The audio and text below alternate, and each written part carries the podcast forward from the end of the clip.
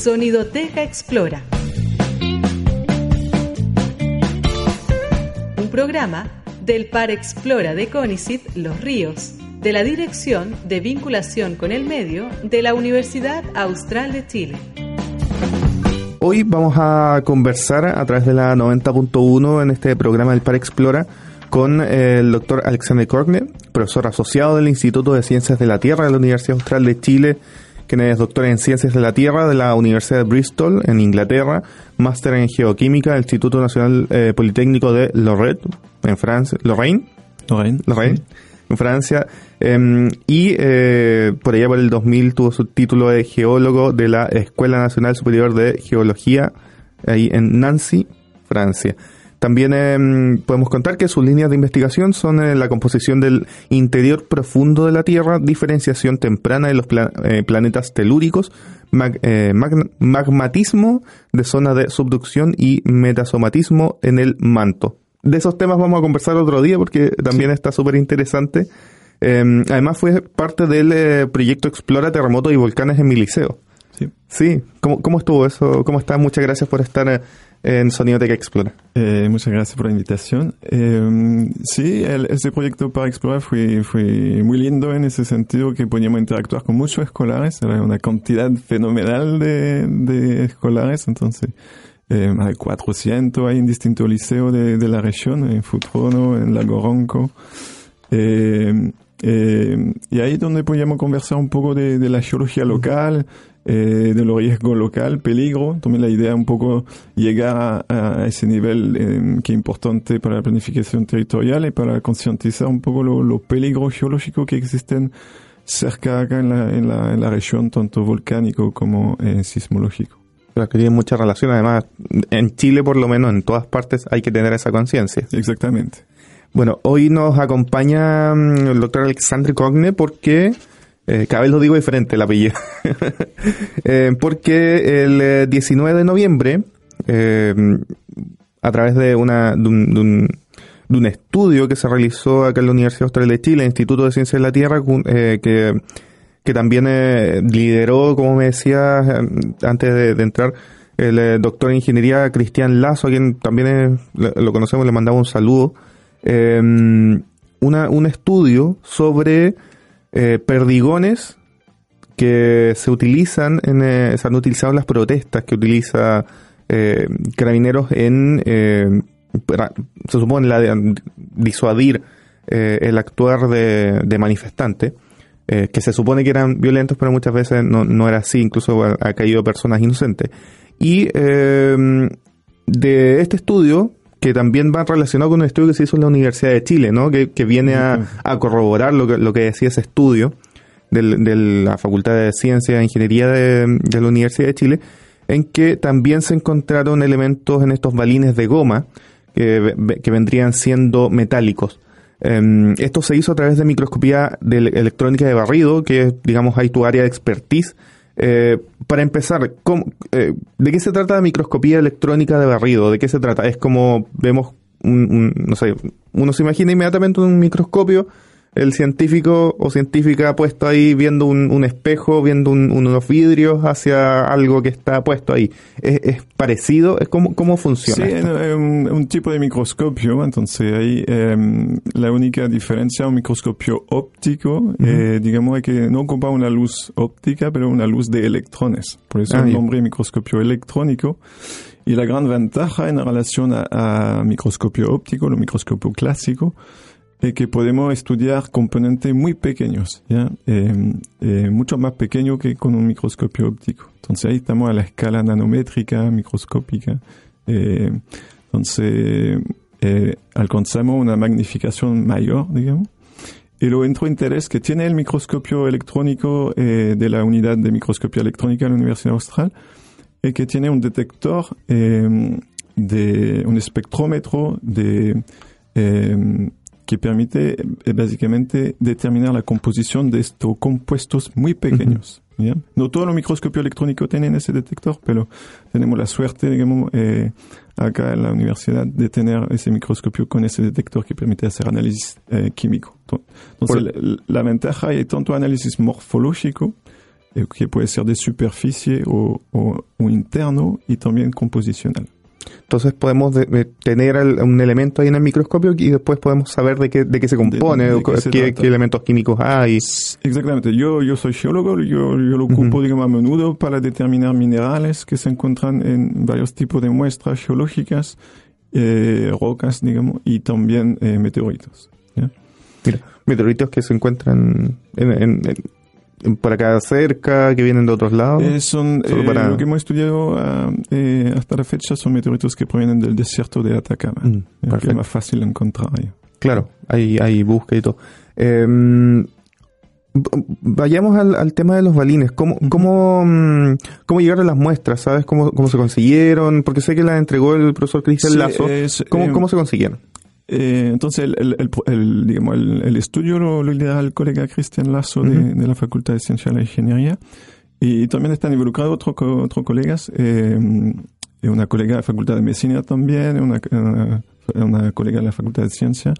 Eh, esta colega colectaron eh, perdigones ¿ya? Ujú. Eh, de manera sistemática, tiene todo un, un, un- un estudio, digamos, un, un muestreo bien sistemático.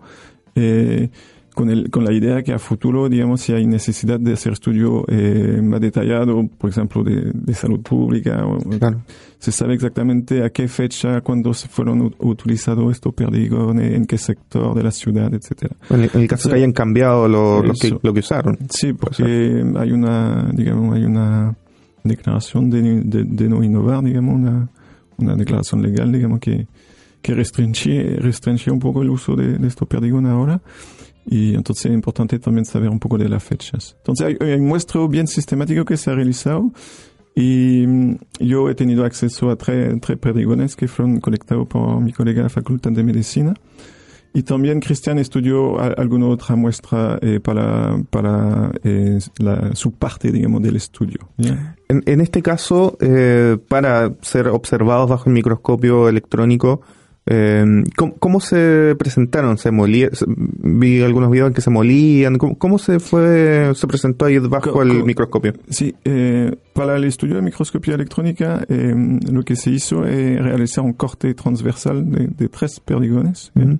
Se cortaron por la mitad para Por que la mitad, ya básicamente se, Básicamente. se montan lo- los perdigones en una, en, un, um, en una resina acrílica ya, Ujú. que solidifica, que permite mantener bien estos perdigones y después con una sierra de precisión se cortó por la mitad. ya. Después hicimos un pulido para poner, digamos, exponer de manera ideal lo, lo distinto compuesto de- del perdigón Ujú. y hacer el estudio con microscopio electrónico. Pero ese, ese para la parte de microscopía electrónica. Mi colega Cristian eh, también él utilizó otros perdigones eh, para hacer dos estudios. Un estudio de difracción de rayo X con la colega Loreto Troncoso eh, de la Facultad de Ciencias de la Ingeniería. Y entonces ahí generaron un, un- un polvo a partir de, de perdigones, ¿ya? porque es un equipamiento, un instrumento que ocupa polvos ya, bastante fino para también identificar compuestos. ¿ya? Y también hicieron un estudio de calcinación, entonces calcinaron perdigones también, eh, con la idea de determinar la proporción de caucho a materia inorgánica dentro de cada, cada perdigón. ¿ya? O sea, ahí básicamente los quemaron para ver qué Ahora, más tenía. el caucho, digamos, se destruye ah, Ujú. en un horno a 600 grados. Entonces, el material, el Ah. material residual que queda es materia eh, inorgánica. Y ahí, con, con esa información, podemos determinar que el perdigón está constituido aproximadamente de 18% de, de caucho y un 80%, un poquito más, de materia inorgánica. Y con la difracción de rayo X y con el microscopio electrónico, fuimos capaces de determinar cuáles son los compuestos del, del, de la materia inorgánica. Sí, antes de salir al aire, bueno, en la canción no conversábamos eh, cómo se mide en, en- en diferentes materiales en, en el microscopio. Que uno es a través de eh, medición puntual, que tú ves la imagen y dices quiero medir en tal punto qué hay, eh, y otro es, eh, es más general. eh, a través de, de- de un mapa de calor, como, como comentabas, que para los que tienen acceso a este, este documento del, del estudio, se ha, se ha difundido por la prensa, están, no sé, este, lo, este lo bajé a 24 horas, eh, que se pueden ver las imágenes y, eh, bueno, por lo menos, no sé si lo, alcanzamos a ver en, la cámara, a ver si, si, me, dan una señal. porque eh, hay, hay unos puntos específicos que se midieron y, y, y al ver la imagen, un, por lo menos yo me recordé para que se la idea eh, en la cabeza, eh, es muy parecido a, eh, a, a, cómo se ve el pavimento en la calle. Uno lo ve así como y no sabe qué es, o sea, yo lo vi de lejos y fue como, ah, el pavimento de la calle o, o cemento. Eh, y esa misma imagen, ustedes lo ven y, y van puntualizando, van, van midiendo eh, algunos puntos específicos. ¿Es así? ¿Cómo, cómo es ese sí. proceso? Sí, la, la, imagen muestra claramente que, el, que uh -huh. el perdigón está compuesto de una multitud de, de, de fragmentos, ¿ya? Ahora, a una escala muy, muy pequeña, obviamente. Claro. lo, lo clasto, lo, lo, fragmento, digamos. Esto, compuesto, perdón, a simple vista no se veía, se veía uniforme. Se ve más o menos todo la misma incluso, cosa. Incluso por la mitad. Un poco poroso, de hecho. Uh -huh. Sí, sí, sí, se ve homogéneo. No, no hay un núcleo de, de composición distinta, es uh -huh. todo como más o menos homogéneo. Ahora, si nos acercamos a alta magnificación, eh, para ver lo compuesto individual, eh, ahí se nota que hay una variedad de compuestos. ¿ya? Eso es lo que permite hacer el microscopio electrónico. Y lo más grande alcanzan más o menos unos 100 micrones, es decir, un 0,1 eh, milímetro. Pero la mayoría son mucho más chiquititos que, que eso. Más pequeño que un pelo. Sí, sí, ya como eh, 0,1 depende del tamaño del pelo, pero más claro. o menos como eh, 0,1 eh, veces el tamaño de un pelo, ya, o, o, menos. Eh, y, y, y, es verdad que hay una, una heterogeneidad de, de, compuesto y eso lo podemos evidenciar eh, a través de, de, de, este espectrómetro que tiene el microscopio electrónico que permite hacer análisis puntual. Entonces, puntualmente podemos pinchar, digamos, un compuesto y vía, vía su propiedad eh, electrónica determinar uh -huh. la composición puntualmente. Entonces, tal, tal, tal fragmento hemos evidenciado mucho eh, sulfato de plomo, sulfato de bario, por ejemplo, y sílice, sí. ya son lo, lo, que predominan. Puntualmente se puede determinar así estos granitos que se ven. Claro, porque eso, eso lo miden, eh, ven, ven, digamos, la partícula o ven el, el pedacito que se ve en, uh -huh. en, la pantalla. Y solo ya midiendo eso se puede verificar que son elementos diferentes al caucho que no, que no corresponden Entonces, a, a, este... Corresponde a este 80% más o menos de, de materia inorgánica. ¿ya? Uh -huh. Porque eh, eh, el, microscopio electrónico no, no, tiene la capacidad de medir la composición del, del caucho en Solo sí, la imagen. Que, que, son, que es materia orgánica. No está uh -huh. hecho para eso el, el, el ah, microscopio perfecto. electrónico. Digamos. Entonces, pero sí sirve para identificar bien lo compuesto inorgánico y, uh -huh. que, que, predominan en, en los perdigones al final. ¿ya? Claro. Entonces hay la opción de hacer análisis puntual, como le decía, pero también hay la opción de hacer un mapeo eh, químico. ¿Ya? Entonces son claro. estas imágenes de, como de mapa de color que nos permiten identificar eh, dónde están, digamos, y, cuál es la, el tamaño de lo compuesto es, de tal y tal composición. Este, digamos, es al revés. No es que uno busque, sino que le ponen ya, búscame todo lo que haya de plomo, de, de no sé, de varios, de, veo acá silicio. Eso es lo que, lo que busca en toda la imagen sí, que... Definimos una zona de interés uh -huh. y, y, el espectro, el espectrómetro permite hacer un, un, escaneo de la zona e identificar el, el solito, digamos, la, lo, lo elemento presente. Entonces, la ventaja es que eh, no tengo que pinchar en todos lados. Ahí, eh, claro. ahí salieron, por ejemplo, partículas de hierro que, que era un poco disperso. Y uh -huh. ahí podemos identificar el, el, hierro que probablemente da la, la señal magnética que tienen estos estos perdigones. Y además de otro compuesto de calcio, eh, de manganeso, de bario que fueron detectados también. Solo para, para en resumen, bueno, aquí estoy viendo una parte del estudio, tenemos plomo, tenemos silicio, tenemos bario, eh, hierro, calcio, eh, el silicio, el manganeso que decía, ese me pareció interesante, manganeso no salía en ningún, ningún otro estudio, no lo, no lo, leí por lo menos. Sí, eh, no, no, salía en el, en el estudio de, sí, de la que Universidad se, que de se Chile. logró con, con, este, con este microscopio. Ese mismo esa misma técnica que ocuparon los colegas de la Universidad de Chile.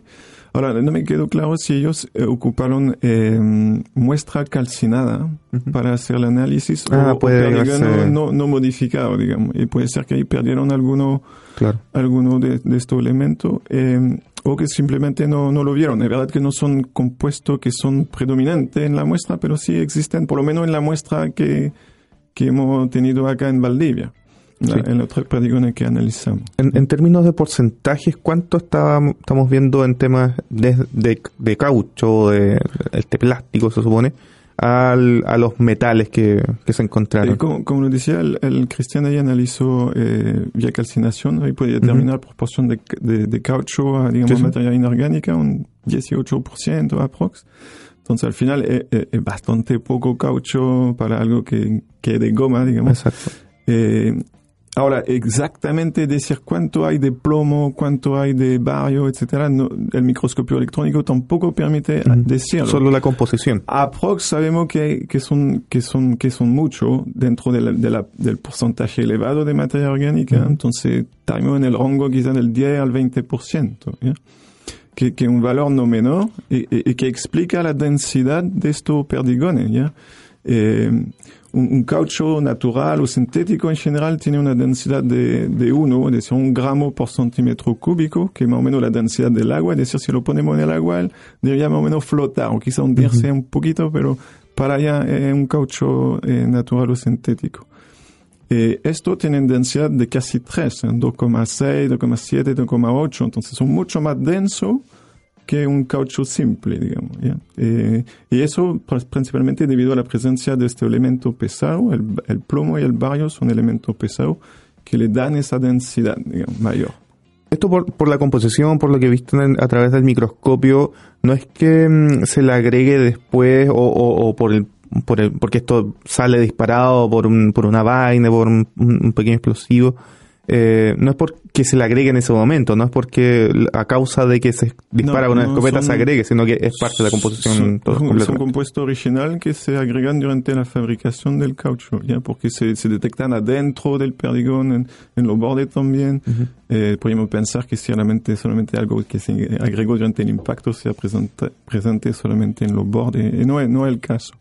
Eh, no, no, hay, que mencionar que no es in, común que la goma contiene un compuesto adicional. Claro. Se, se, se, agregan algunos compuestos adicionales para facilitar el proceso de fabricación, para darle mayor resistencia. Y, y, he visto, revisando un poco la, la, literatura científica, que sí se agregan sulfato de, de plomo a, a, al caucho. Eh, ¿Eso no, normalmente?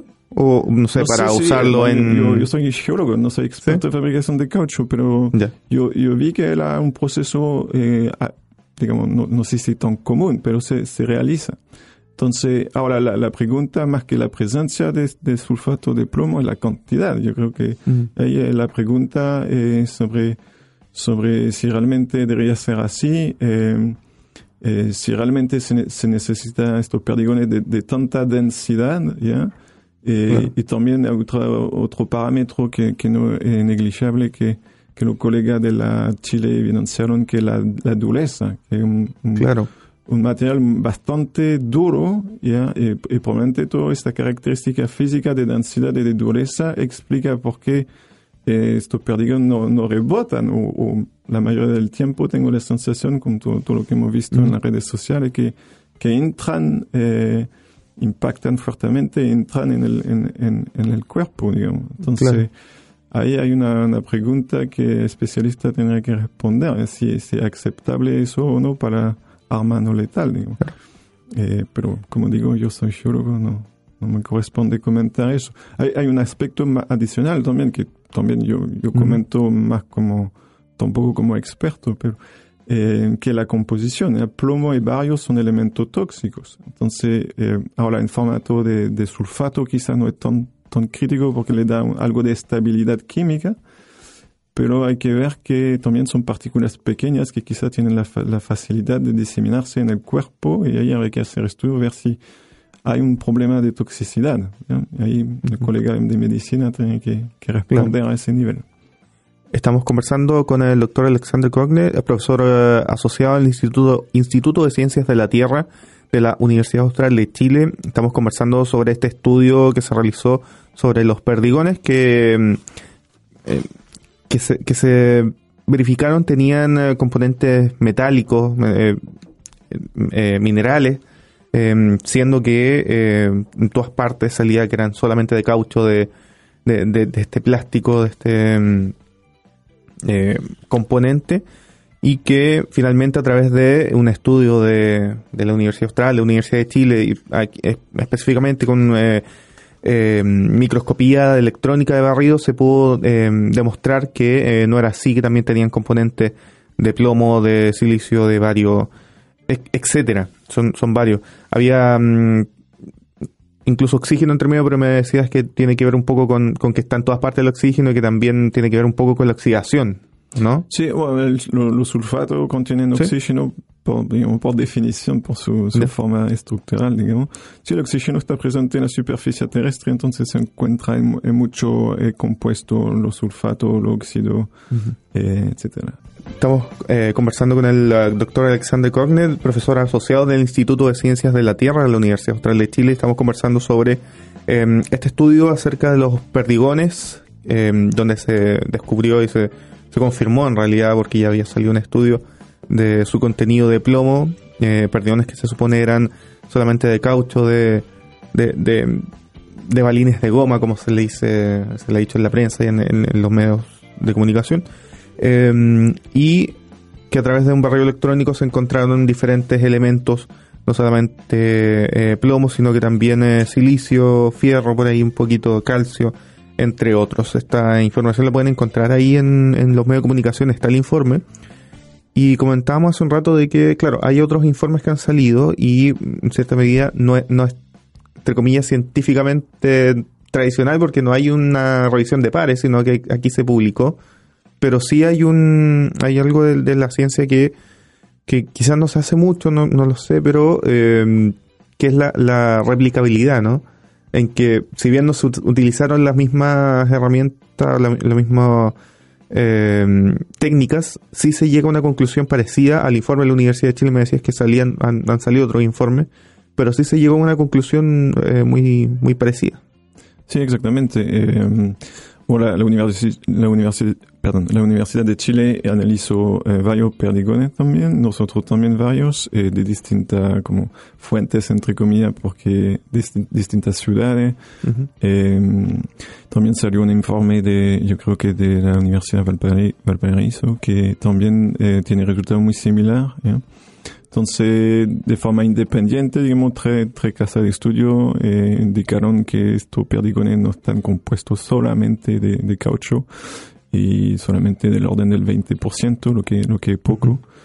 Eh, y entonces ahí tenemos, aunque no, no es, digamos, informe publicado en revista científica, porque hacerlo demoraría varios meses, digamos, y, puede, que eso genere publicaciones científicas, digamos, a futuro, pero la idea era hacer un informe eh, técnico eh, rápidamente para, dado, digamos, la, la, situación actual, para poder, digamos, eh, mostrar el nivel de preocupación que tiene la, la universidad en Chile de forma general para proteger, digamos, a sus estudiantes, que son los dentro de, la persona la más quizá expuesta durante esto, esta manifestación. Claro, porque, porque hemos visto no solamente que se, se, ha hecho, eh, para, se supone, manifestaciones violentas, sino que también le ha llegado a, a, personas que estaban incluso pasando por ahí. estaba leyendo hace un poco un caso de una mamá que iba a comprar pan y le llegó un perdigón. Entonces ha, ha sido, digamos, bien, bien importante y bien compleja la situación no solamente, como decías, para estudiantes, sino que también para personas que van a pie y se ha usado esto casi de manera indiscriminada.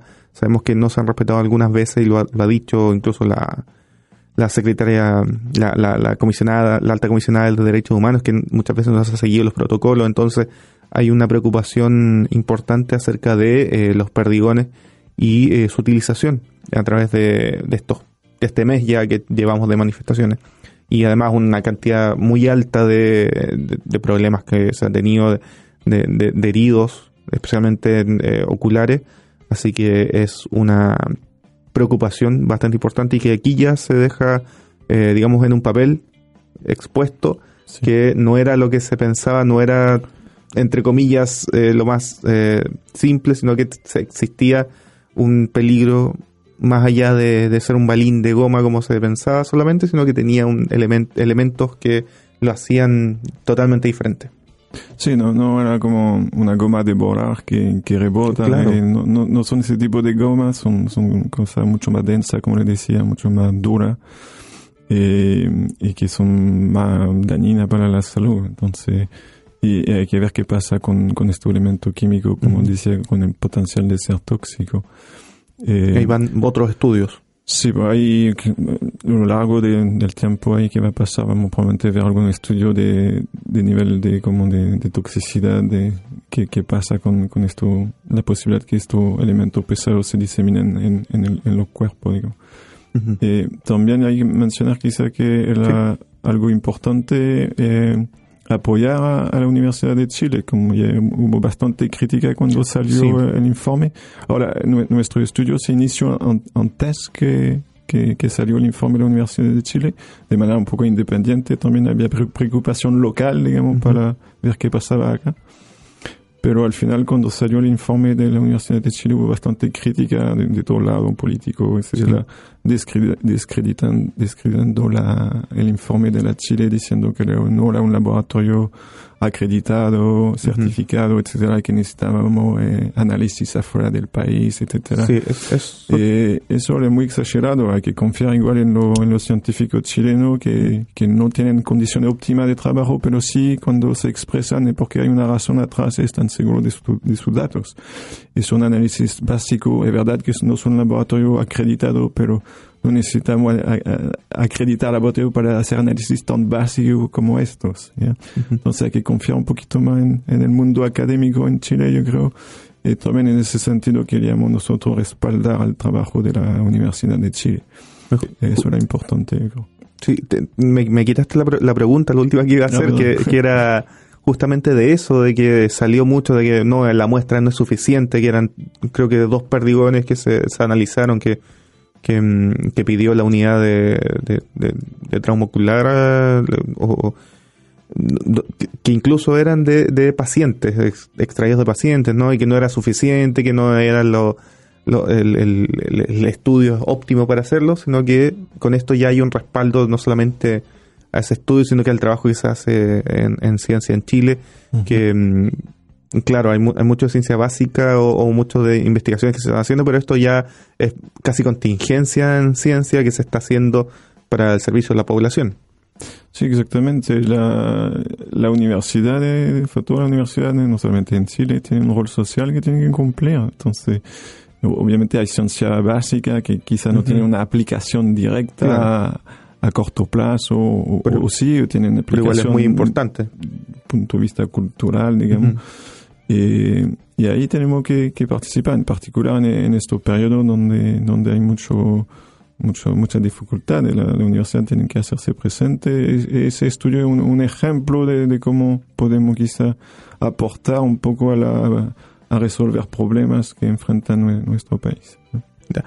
Doctor Alexandre Corgne, ¿Cómo lo dije? ¿Lo dije bien? ¿No? Sí, más o menos. Más o menos. Yo me que la, la pronunciación chilena. eh, profesor asociado al Instituto de Ciencias de la Tierra, quien eh, estuvo en la colaboración de esta eh, informe Identificación de componentes de perdigones por microscopía electrónica de barrido, EDX. Em, este informe que también ha sido replicado en, todo el país porque llega a ratificar em, los componentes de, de los perdigones que han sido utilizados en las manifestaciones, contra las manifestaciones en Chile. Muchas gracias por aceptar la invitación. Esperamos